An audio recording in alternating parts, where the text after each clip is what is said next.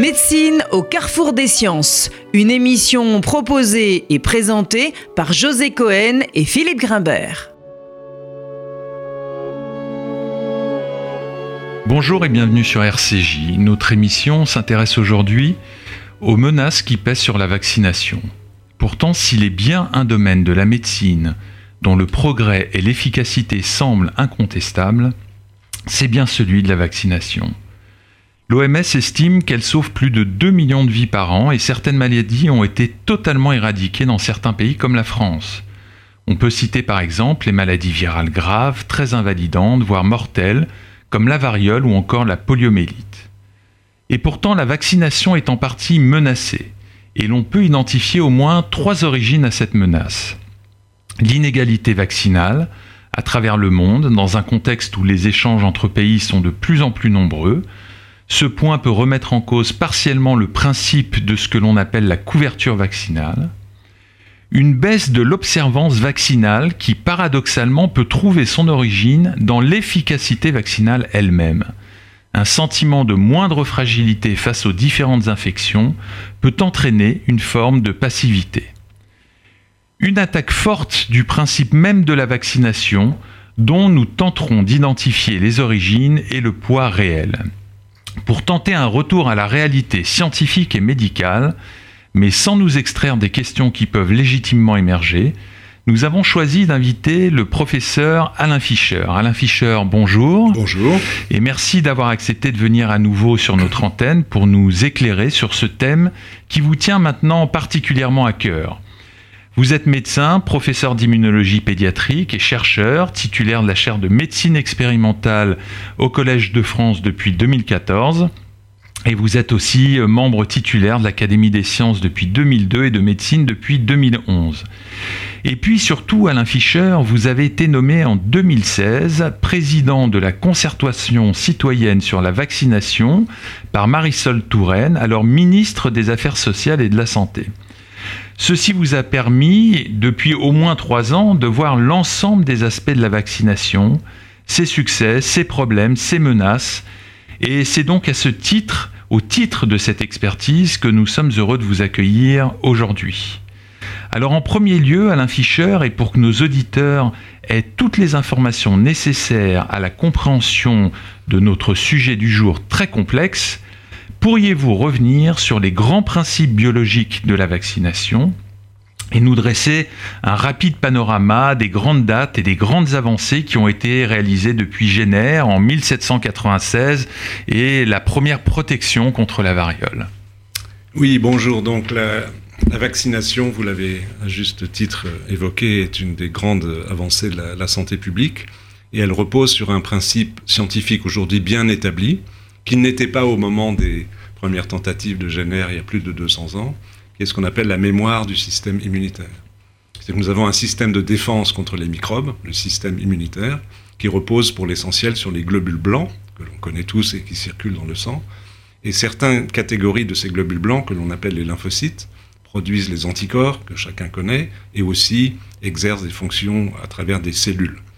Et euh, ce qui est remarquable dans le système immunitaire, qui a été progressivement découvert au cours des 50-60 dernières années, c'est que lorsque l'on est en contact une première fois avec un microbe, par exemple euh, le, virus, un, virus d'une infection respiratoire, allez, prenons le virus de la grippe, même si c'est un exemple un peu compliqué, eh bien nous allons développer des anticorps. Et une fois l'infection terminée, on a guéri de l'infection, si à nouveau on est infecté par le même virus, un an après, deux ans après, nous avons un stock de globules blancs, de lymphocytes, euh, qui sont prêts à à nouveau euh, démarrer une réponse immunitaire beaucoup plus rapidement que la première fois. Et en même temps, nous avons un stock, entre guillemets, d'anticorps qui circulent en permanence, qui sont produits par euh, certains de ces lymphocytes qui sont présents en particulier dans la moelle osseuse, qui fait que le, qui fait que le virus, dès qu'il pénètre dans notre corps, va être neutralisé. Et donc, on cela implique que l'on ne fait pas, en principe, normalement, deux fois la même infection, si c'est exactement le même virus. C'est le principe de la vaccination. On mime d'une certaine façon une infection, à travers une injection de produits microbiens. Ça peut être le virus atténué, par exemple pour la rougeole. Ça peut être le virus ou un microbe complètement inactivé. Ou ça peut être un extrait du microbe, juste une ou deux protéines, de telle façon qu'on déclenche cette réponse immunitaire. Et si trois mois, six mois, cinq ans plus tard, on est en contact avec le même microbe, alors ce peut être la coqueluche pour les petits-enfants, ou parfois d'ailleurs des, personnes plus âgées, ou la rougeole, que j'évoquais déjà, eh bien, on a déjà une capacité de réponse immunitaire très forte et la présence d'anticorps qui vont neutraliser le microbe et éviter l'infection. Voilà le principe de la vaccination. Donc la vaccination, c'est un mode d'éducation du système immunitaire. On peut dire cela, on peut le présenter de cette façon. C'est profiter euh, d'une propriété euh, très intéressante qui est cette capacité du système immunitaire d'avoir une mémoire des infections déjà rencontrées euh, pour faire en sorte que le ne soit pas infecté par tel ou tel microbe capable de provoquer une infection grave. Alors, il y a un point qui est très important de comprendre pour nos auditeurs, et celui celui de la couverture vaccinale. Est-ce que vous pouvez nous expliquer quel est ce principe et pourquoi il est important, du coup, de vacciner un grand nombre, une grande proportion d'une population pour protéger tout le monde? Alors, on peut prendre l'exemple qui est celui qui est le plus critique euh, de la rougeole. La rougeole est une maladie infectieuse qui est provoquée par un virus qui est extrêmement contagieux. Et on sait que dans le passé, avant qu'existe la vaccination contre la rougeole, qu'en moyenne, une personne contaminée, donc malade, et qui euh, excrète des, virus, notamment euh, euh, par voie orale et voie respiratoire, contamine presque 20 personnes, en moyenne. Dans son entourage. Dans son entourage, les gens en contact.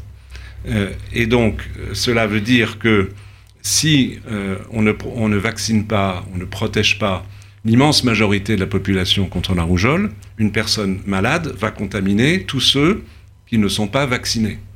Et un, petit calcul mathématique simple montre que dans le cas de la rougeole, il faut que 95% de la population soit protégée, donc par le vaccin, de telle manière qu'il n'y ait pas une épidémie qui se répande.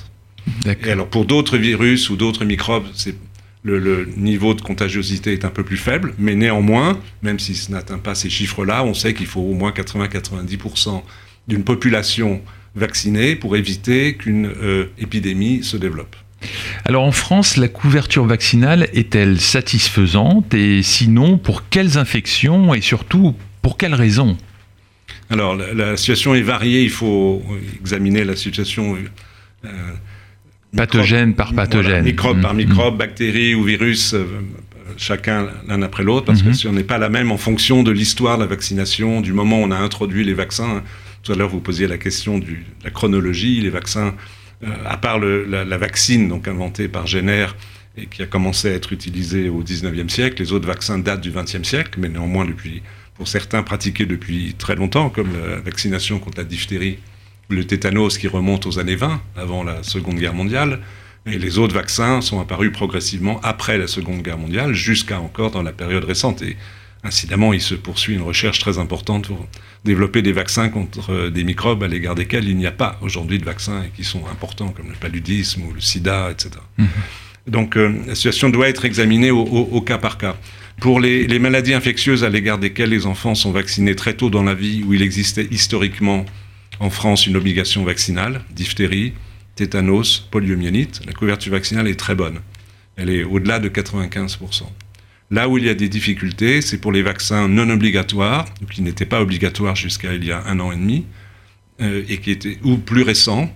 Euh, je pense euh, au vaccin donc triple anti-rougeole, oreillon et rubéole.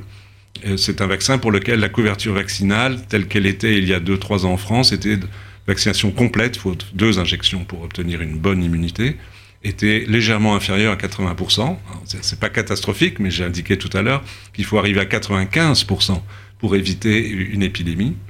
Euh, et euh, pour le méningocoque C, qui est une bactérie qui provoque des méningites graves, où la vaccination a été introduite en France en 2010, donc ça fait 9 ans, donc c'est un vaccin relativement récent, mais qui est très efficace. Le taux de couverture vaccinale n'atteignait juste 70%, donc c'est très insuffisant. Et puis, si on, regarde ce qui se passe euh, chez des personnes plus âgées, on peut prendre le cas de l'hépatite B. Le virus de l'hépatite B, comme chacun le sait, et comme son nom l'indique, provoque une hépatite, et qui est bénigne dans la majorité des cas, mais qui, dans quelques pourcents des cas, provoque une maladie grave cirrhose du foie ou cancer du foie. Il y a encore 1200, 1200, je dis bien personnes, qui meurent chaque année en France de complications hépatiques du virus de l'hépatite B, euh, complications qui auraient été prévenues s'ils avaient été vaccinés. Or, si on prend la population des adolescents ou des jeunes adultes en France, il n'y a qu'environ 40% des personnes de cet âge qui sont protégées. Donc là, on n'est plus dans un problème générationnel, on est dans un problème plus général. On est un problème général et on, peut encore étendre peut-être un peu plus loin pour finir avec un dernier exemple mhm. important, qui est le virus, euh, ce qu'on appelle les papillomavirus, qui sont responsables, entre autres, mais surtout du cancer du col de l'utérus. C'est 3000 cas par an en France, 1000 morts. 1000 morts, c'est quand même beaucoup. Euh, il existe aujourd'hui un vaccin qui est extrêmement efficace, qui est préconisé à l'heure actuelle en France pour les jeunes filles, les adolescentes, mais seulement à peu près 25% des jeunes filles françaises sont vaccinées contre HPV, donc protégées contre le cancer du col de l'utérus, alors que par exemple en Grande-Bretagne, c'est 80%. Alors, sans rentrer directement tout de suite dans les questions euh, pour lesquelles les gens ne pratiquent pas, euh, euh, ou en tous les cas ne suivent pas suffisamment les recommandations vaccinales, très rapidement, quelles sont les, grandes raisons, les grandes causes pour lesquelles on arrive à des chiffres de couverture vaccinale aussi faibles pour des pathologies, voilà, ou pour des, des, vaccins ou des mm. pathologies pour lesquelles il n'y a aucun traitement et avec euh, une mortalité importante, vous le mentionnez. Alors, la, première raison, vous l'avez évoqué tout à l'heure, c'est que le vaccin est victime de son succès. L'éradication dans le monde entier de la variole, la disparition en France de la poliomyélite ou de la diphtérie, font que ces maladies qui étaient bien connues de nos grands-parents, mm ne sont plus connus de personne, ni des médecins, ni de la population générale. Donc c'est un danger qui paraît avoir disparu, alors qu'on sait qu'il suffirait de peu de choses pour qu'une épidémie reprenne si la vaccination faiblissait. Euh, donc ça, c'est un premier point. C'est le, le, danger n'est pas visible et lointain. C'est une bonne nouvelle, mais ça a un effet paradoxal sur la perception de l'importance de la vaccination.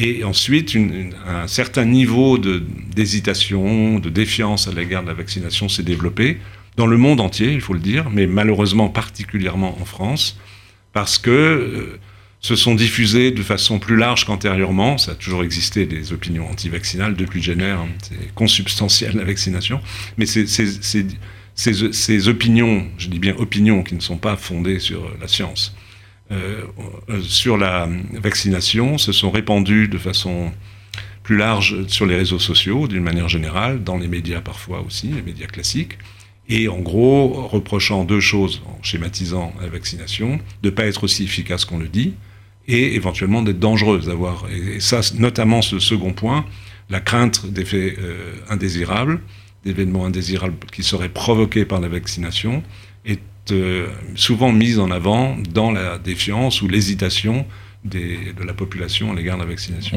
On, va y revenir en détail, mais avant d'aller un peu plus loin, est-ce que vous ne pensez pas qu'il y a tout simplement une question d'accès à l'information des parents, euh, des médecins scolaires euh, qui ne voient pas suffisamment les enfants, enfin des, choses très concrètes euh, et qui révèlent aussi des inégalités en France, pour le moins? Bien sûr. D'ailleurs, les, personnes qui sont hésitantes le disent très bien dans les enquêtes d'opinion. Elles se considèrent comme mal informées. Et il est exact en plus que pendant longtemps en France, alors que couraient largement euh, ces, opinions euh, qu'on peut qualifier pas loin d'être des fausses nouvelles sur la vaccination, face à cela, en tous les cas dans les médias ou dans les réseaux sociaux, on entendait très peu euh, d'arguments défendant cette politique de, vaccination. Les médecins généralistes, dans leur ensemble, font un, un super boulot, c'est-à-dire qu'on sait que ce sont quand même les premiers recours la, la, population sur euh, l'information sur la vaccination, la grande majorité d'entre eux défendent corps et âme la vaccination. Mais, avec deux mais, le premier que chacun sait, c'est que les, généralistes ont peu de temps à consacrer à chaque euh, patient qui vient les voir. Donc, euh, expliquer la vaccination prend du temps. Par ailleurs, les informations évoluent. En France, la formation médicale continue n'est pas très développée. Et donc, il peut arriver que les gens se sentent un peu à bout d'arguments face à des personnes qui arrivent en, évoquant des questions ou en mettant en avant des arguments pas forcément exacts. Donc même si ce travail est fait, il est un peu insuffisant. D'autre part, malheureusement, il y a une fraction du monde de la santé, et des médecins en particulier, les enquêtes d'opinion à nouveau le montrent très largement, de l'ordre de 10 à 15 qui ne défendent pas la vaccination, ce qui est juste incroyable. Mmh. Mais donc, du coup, on exerce un effet délétère puisque par définition, le, médecin généraliste a une influence importante auprès de, des patients. Qui essentiel, même essentiel. Et vous avez ajouté la médecine scolaire. Malheureusement, le délitement progressif dans ce pays de la médecine scolaire, qui est un lieu, pardon, un acteur très important de l'éducation sanitaire, la vaccination, mais pas que la vaccination. Euh, le délitement donc du, corps de, la médecine scolaire euh, aussi joue un rôle défavorable puisqu'elle fait perdre une source d'information, d'explication auprès euh, des, jeunes. Alors je le mentionnais dans l'introduction, vous avez présidé la concertation citoyenne sur la vaccination. Sans doute que cette euh, concertation est née au moins du fait de ce manque de couverture vaccinale pour certaines pathologies et donc des inquiétudes des autorités de santé, mais aussi peut-être pour d'autres raisons que vous nous préciserez. Alors pourriez-vous nous expliquer quelle a été votre lettre de mission et comment cette commission a-t-elle fonctionné? Oui, Madame Touraine, la ministre euh, des Affaires sociales et de la Santé à l'époque, a pris conscience euh, euh, après beaucoup d'alertes qui lui sont arrivées, après un rapport parlementaire qui lui est arrivé, de cette situation que l'on évoquait tout à l'heure, d'un certain degré de menace sur la vaccination, avec une perte de confiance progressive, des chiffres qui atteignaient 25-30% de la population exprimant une hésitation face à la vaccination, et une situation qu'elle a perçue comme une forme de blocage entre, en gros, euh, les professionnels de santé défendant la vaccination, avec des exceptions, on l'a vu, et euh, l'expression de, par quelques médecins et, de certains euh, dans, la population de, de tentative de réfutation de la vaccination. Et elle s'est dit que peut-être une concertation citoyenne, donc amener un groupe de citoyens d'une part et de professionnels de santé d'autre part non spécialistes de la vaccination, à réfléchir tranquillement sur ces questions après avoir été informés et avoir débattu de la façon dont ils le souhaitaient, pourrait peut-être aider à, partir de leurs réflexions et, de l'intégration de leur réflexion par un, comité euh, qui coordonnait ce travail, permettrait peut-être d'être une source euh, de recommandations qui pourrait être plus facilement expliquée et défendue, même si cela n'est jamais très aisé. Et les questions qui ont été posées, la, la, lettre de mission de la ministre était très simple. Quelles mesures faut-il prendre pour euh, accroître la confiance en la vaccination et accroître la couverture vaccinale donc les membres de cette commission, qui sont donc par définition des citoyens, sont formés à la question scientifique, parce qu'évidemment, il faut euh, en comprendre euh, tous les tenants et les aboutissants. Donc il y a une première phase de formation et ensuite une phase d'échange. Comment très concrètement vous allez fonctionner? Donc il s'est mis en place un, comité de coordination qui était composé à la fois de représentants de la société civile, euh, de spécialistes des sciences humaines, parce que c'est une question en fait qui est perception de risque, etc., Bien qui est vraiment du domaine de la réflexion des, des, des, personnes qui travaillent dans le domaine des sciences humaines et sociales et de médecins. Donc on, y avait trois types de personnes et ce comité donc a coordonné les choses et a organisé cette concertation citoyenne. Donc deux jurys ont été formés selon une méthodologie qui est, qui est bien connue en, en s'aidant euh, de personnes tiers extérieures à nous. Euh, un jury donc de, qui représentait la population avec les limites du fait que c'était un groupe d'une vingtaine de personnes. Donc mais enfin, représentant les différents âges, des hommes, des femmes, des gens de différentes régions de France, y compris euh, euh, de, métropole, de, de l'outre-mer. merci, l'île de la Réunion par exemple, et de, de différentes situations socio-professionnelles. Et un second, euh, un second groupe composé de professionnels de santé, médecins, infirmiers, sages-femmes, mais qui n'étaient pas spécialisés dans la, la vaccination. Mhm. Donc, ils ont eu un premier temps de formation. ils ont travaillé six jours temps plein. Donc c'est à la fois beaucoup et pas beaucoup.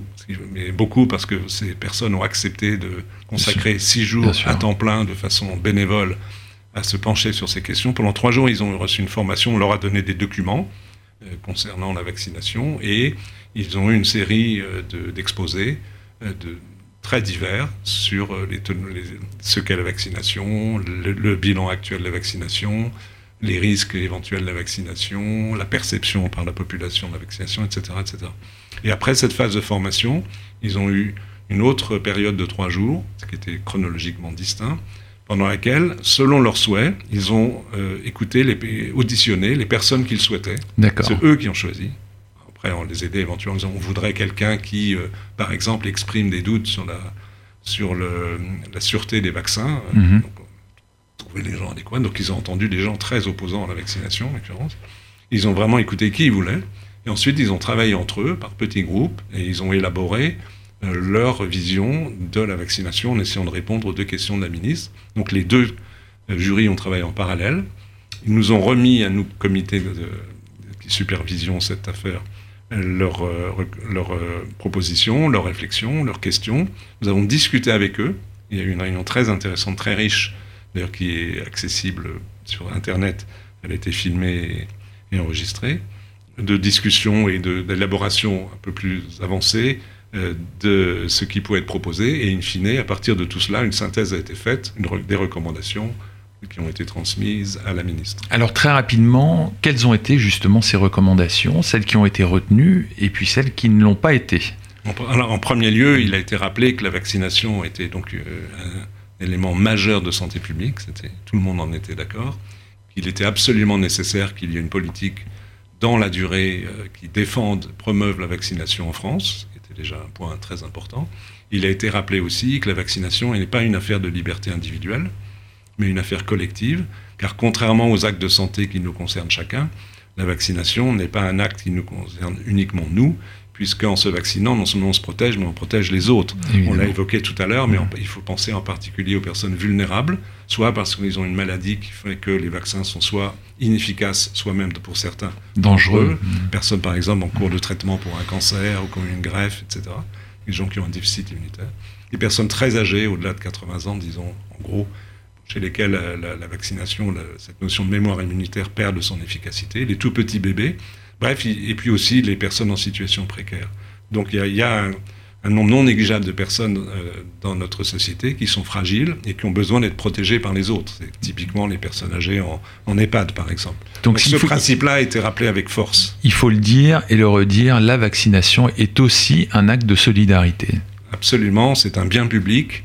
Et lorsqu'on se vaccine, il faut penser qu'on protège des enfants malades, des personnes très âgées, donc ça peut être ses parents, ses grands-parents, et que ce, principe, qui a été validé d'ailleurs il y a quelque temps par le Conseil constitutionnel sur une requête de personnes opposées à la vaccination, donc qui ont été contredites, l'emporte sur le concept parfois euh, mis en avant par certains de liberté de choix individuel. Non, on ne peut pas choisir de se vacciner ou de faire vacciner ses enfants ou pas, parce qu'on met en jeu la vie des autres. Tout à fait.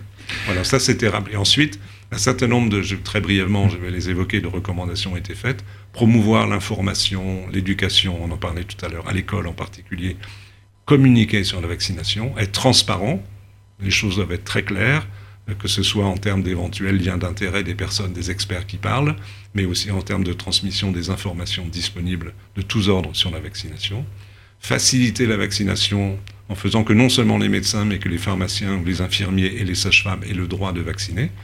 Euh, par exemple, quelque chose qui a commencé à se faire de vacciner en pharmacie mhm. contre la grippe.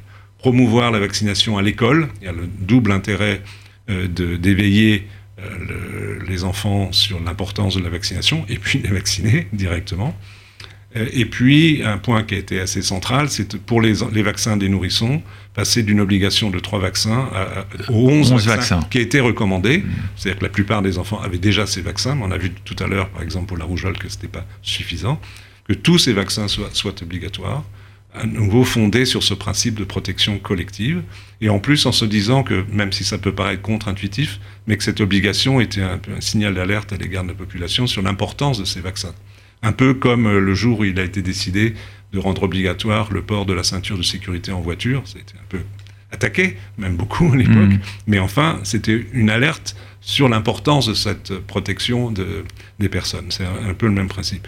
D'autres recommandations concernaient aussi la promotion de la vaccination chez les sujets adultes, bien sûr, la vaccination contre le papillomavirus, qui est très insuffisante en France, la vaccination des professionnels de santé, qui est malheureusement insuffisante. Les professionnels de santé doivent être exemplaires s'ils veulent convaincre leurs patients de bien vouloir euh, se faire vacciner. On peut encore ajouter, le, il y avait comme mesure, par exemple, la mise en place d'un carnet, carnet, électronique de vaccination, permettant à chacun à tout moment et à son médecin de savoir où on en est Exactement. concernant mmh. la vaccination, ce qui est aussi une, une affaire très importante, faire, faire en sorte qu'il n'y ait pas de pénurie de vaccins, qui est un sujet difficile. Voilà, c'est l'essentiel des recommandations. Alors, vous avez l'habitude de dire que la vaccination est presque plus une question sociétale que médicale. Hein. On a vu euh, aujourd'hui euh, pourquoi.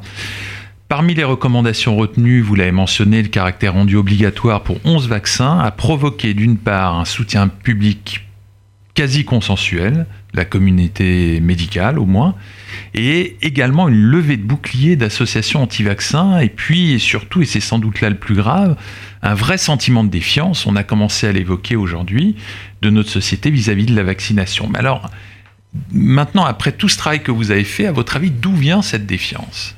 Peut-être pour reprendre un tout petit peu les choses. Donc, à partir de ces recommandations, ce qui a été mis en place, c'est vraiment une affirmation très claire par les autorités de santé et par la ministre, Madame Buzyn, de défendre la vaccination, de promouvoir l'information et des efforts ont été faits dans, ce sens, de communication.